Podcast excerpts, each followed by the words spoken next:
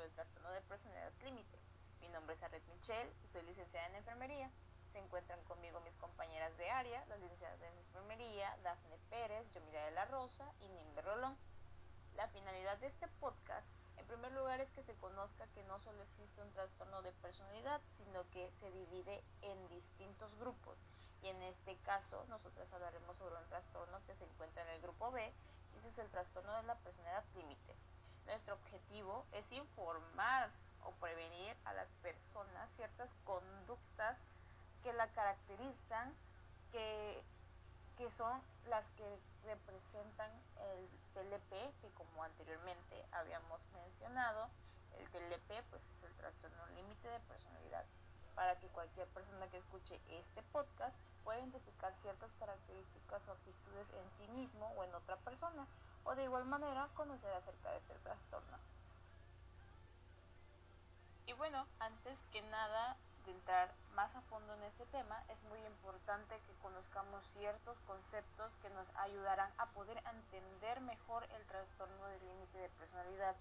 Entonces, nuestra compañera y enfermera Nimbe nos platicará un poco acerca de lo que es la salud, qué es salud mental, qué es una enfermedad mental y una breve descripción de lo que es el trastorno límite de personalidad.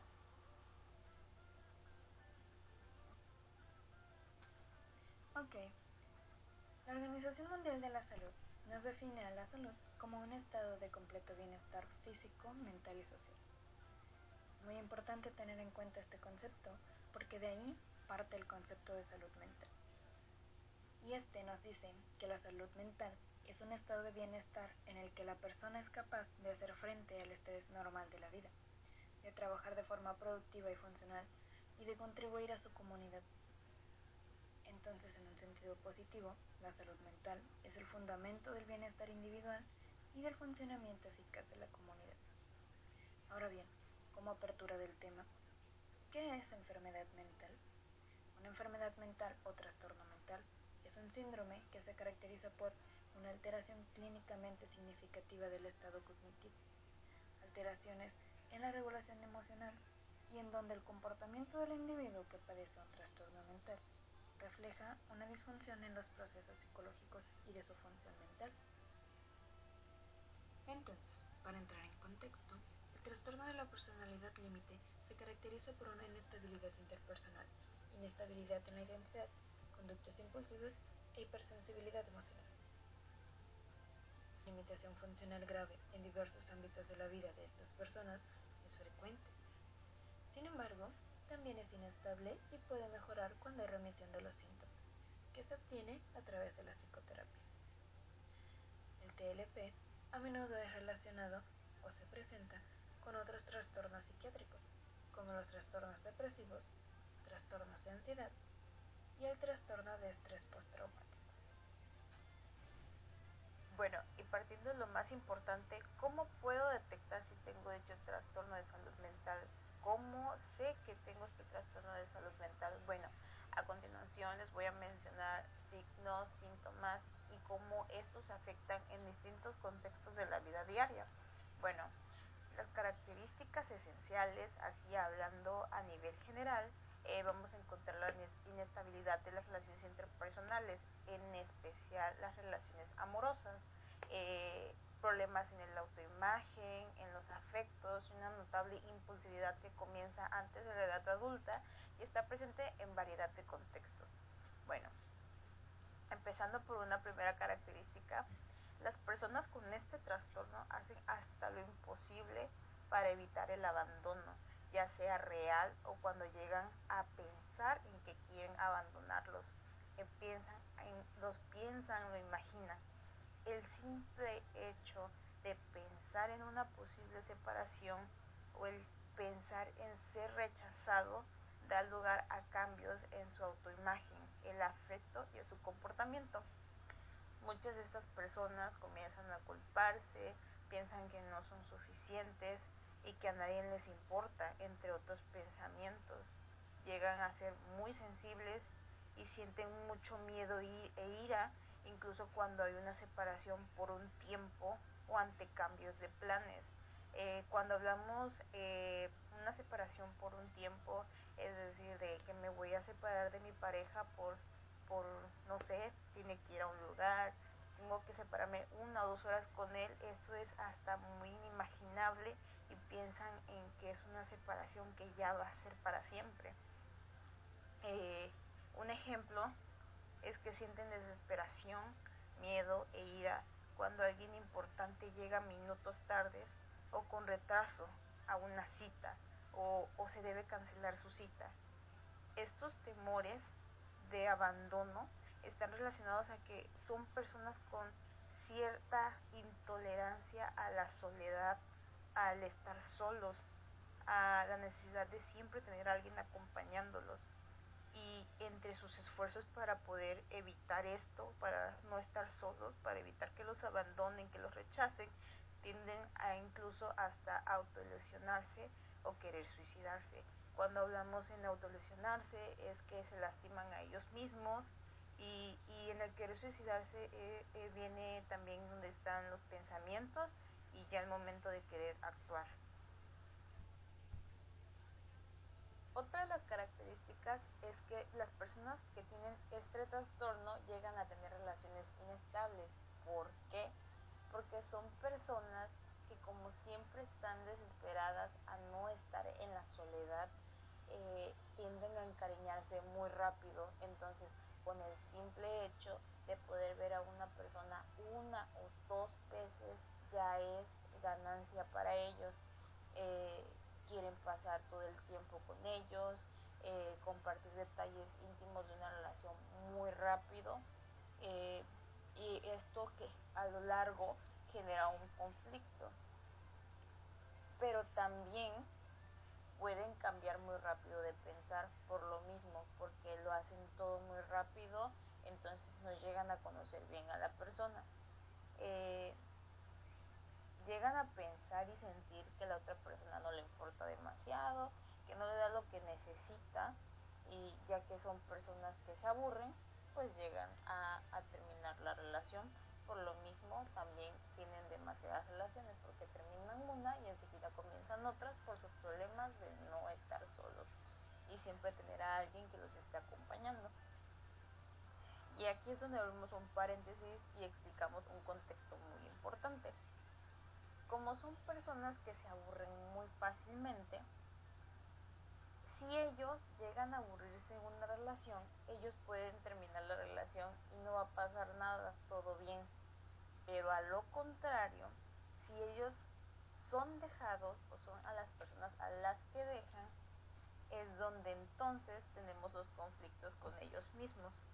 Por su miedo excesivo al abandono, a la soledad, es donde ya tienen empiezan a tener problemas eh, con su autoimagen.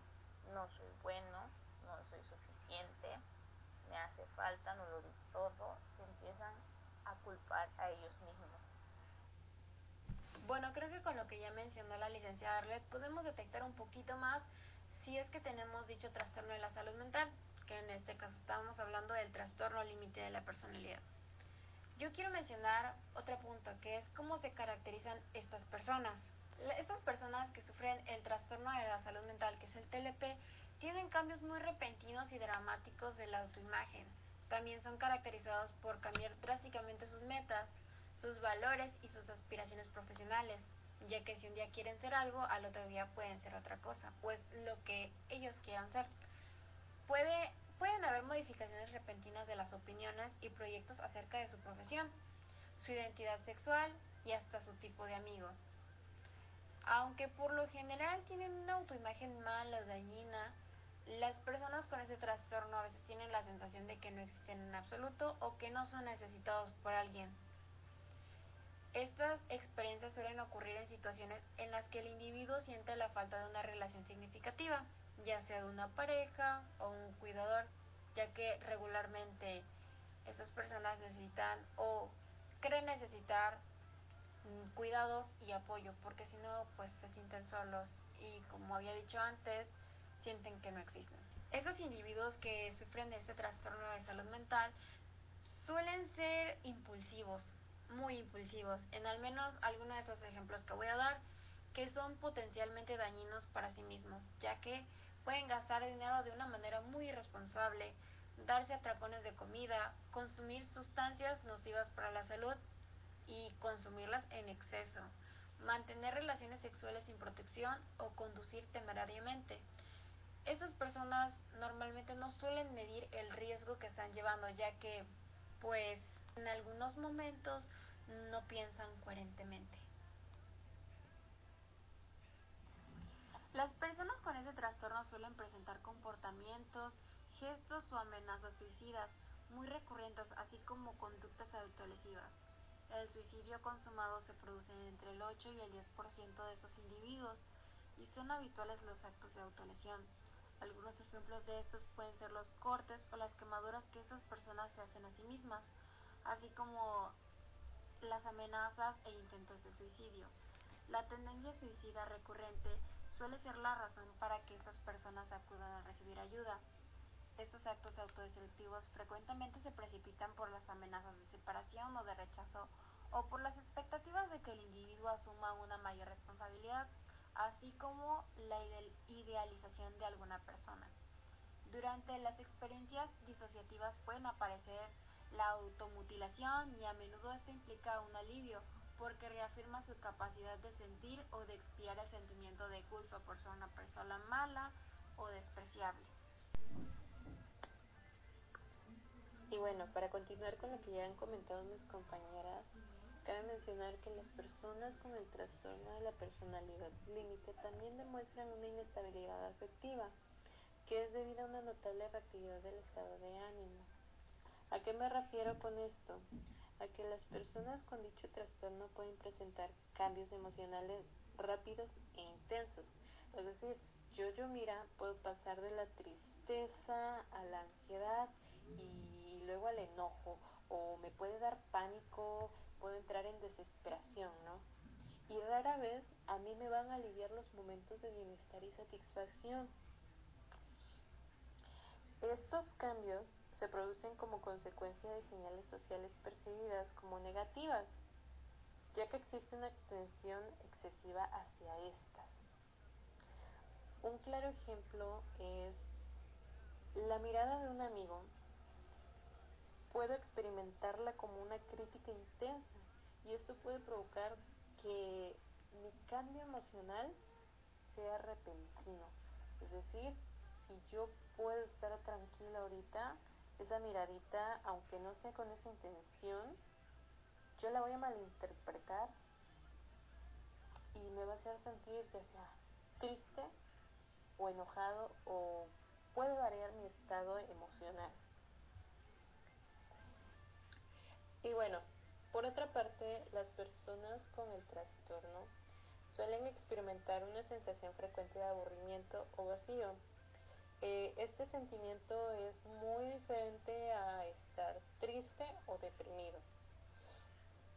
Eh, ellos describen esta sensación o hacen referencia a estar sin propósito en la vida o bien a estar modo automático, es decir, hacer las cosas por inercia o por costumbre, pero eso no me causa cierta satisfacción. Como resultado me provoca cierto vacío. Además, estas personas también pueden experimentar dificultad para controlar el enojo y tolerar la frustración. Suelen manifestarse muy sarcásticamente, con resentimientos duraderos y explosiones verbales hasta físicas. Eh, a menudo sienten ira provocada cuando perciben que un cuidador o amante es negligente, distante, indiferente o que tiene intención de abandonarles. Tales expresiones de ira desembocan en sentimientos de vergüenza, culpa que a su vez también contribuye a reforzar el pensamiento de ellos en forma de que ellos son malos.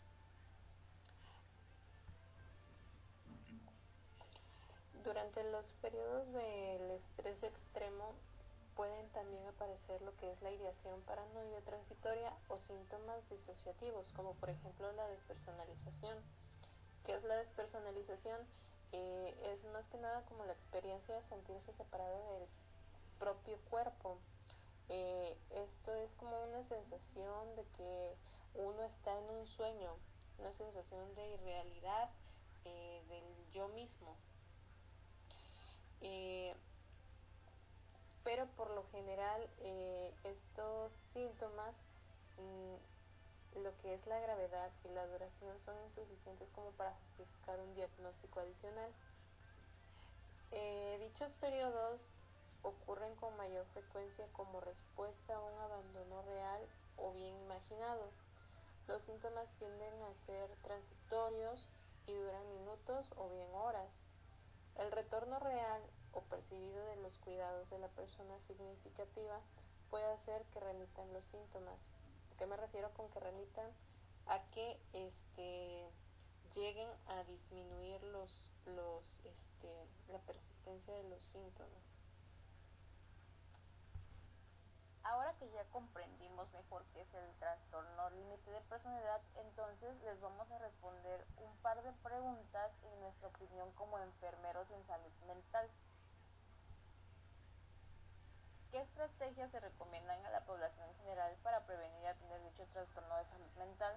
Bueno, hay que mencionar que la personalidad se empieza a construir desde los primeros seis años y los que más influyen en este proceso pues son las personas que pasan más tiempo con ellos. En, puede ser los padres, los tutores, el abuelo, la persona que esté a cargo de, de ellos. Entonces, se recomienda que si es con los padres, pues que se pueda mantener eh, una relación de pareja saludable en donde los hijos puedan crecer en un ambiente sin problemas y sin ejemplos inadecuados de violencia o abuso de sustancias. En el caso de cómo atenderlo o cómo vivir con él, eh, es importante que podamos enseñar a controlar las emociones que te hacen sentir muy incómodo igual hay que reducir la impulsividad eh, y al ayudarte a notar tus sentimientos en lugar de actuar de acuerdo con ellos. También hay que trabajar para mejorar tus relaciones al estar consciente de tus sentimientos y de los demás. Y bueno, ya para ir cerrando con nuestro podcast informativo, nosotros como enfermeros en salud mental, ¿qué se recomienda hacer si la persona detecta algunos síntomas de dicho trastorno. En primer lugar, debemos monitorear por un periodo de tiempo sus actitudes, el cómo se llega a sentir, qué es lo que hace, cómo actúa. De igual manera, pedir opinión a terceros. Se debe tomar notas para recordar cada una de las actitudes que se encontraron o que se identificaron. Es muy importante, y recalco, es muy importante que si eres enfermero y estás escuchando este podcast y ya detectaste a una persona con dicho trastorno, que establezcas cierto límite con todos tus pacientes.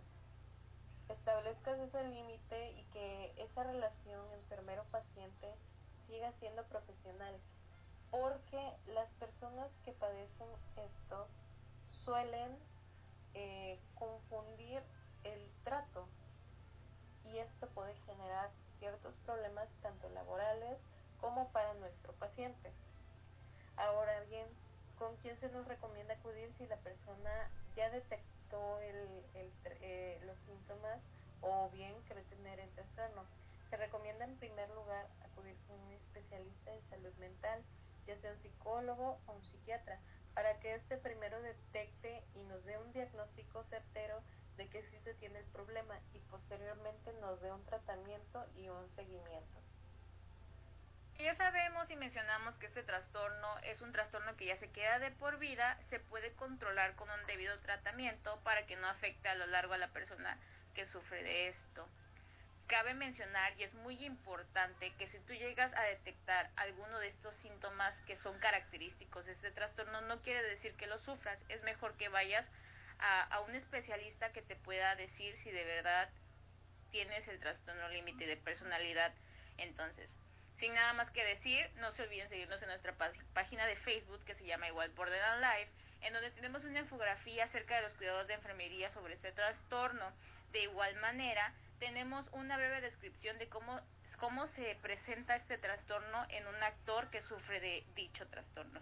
Entonces, muchas gracias por haber escuchado este podcast. Muchas gracias. Hasta luego.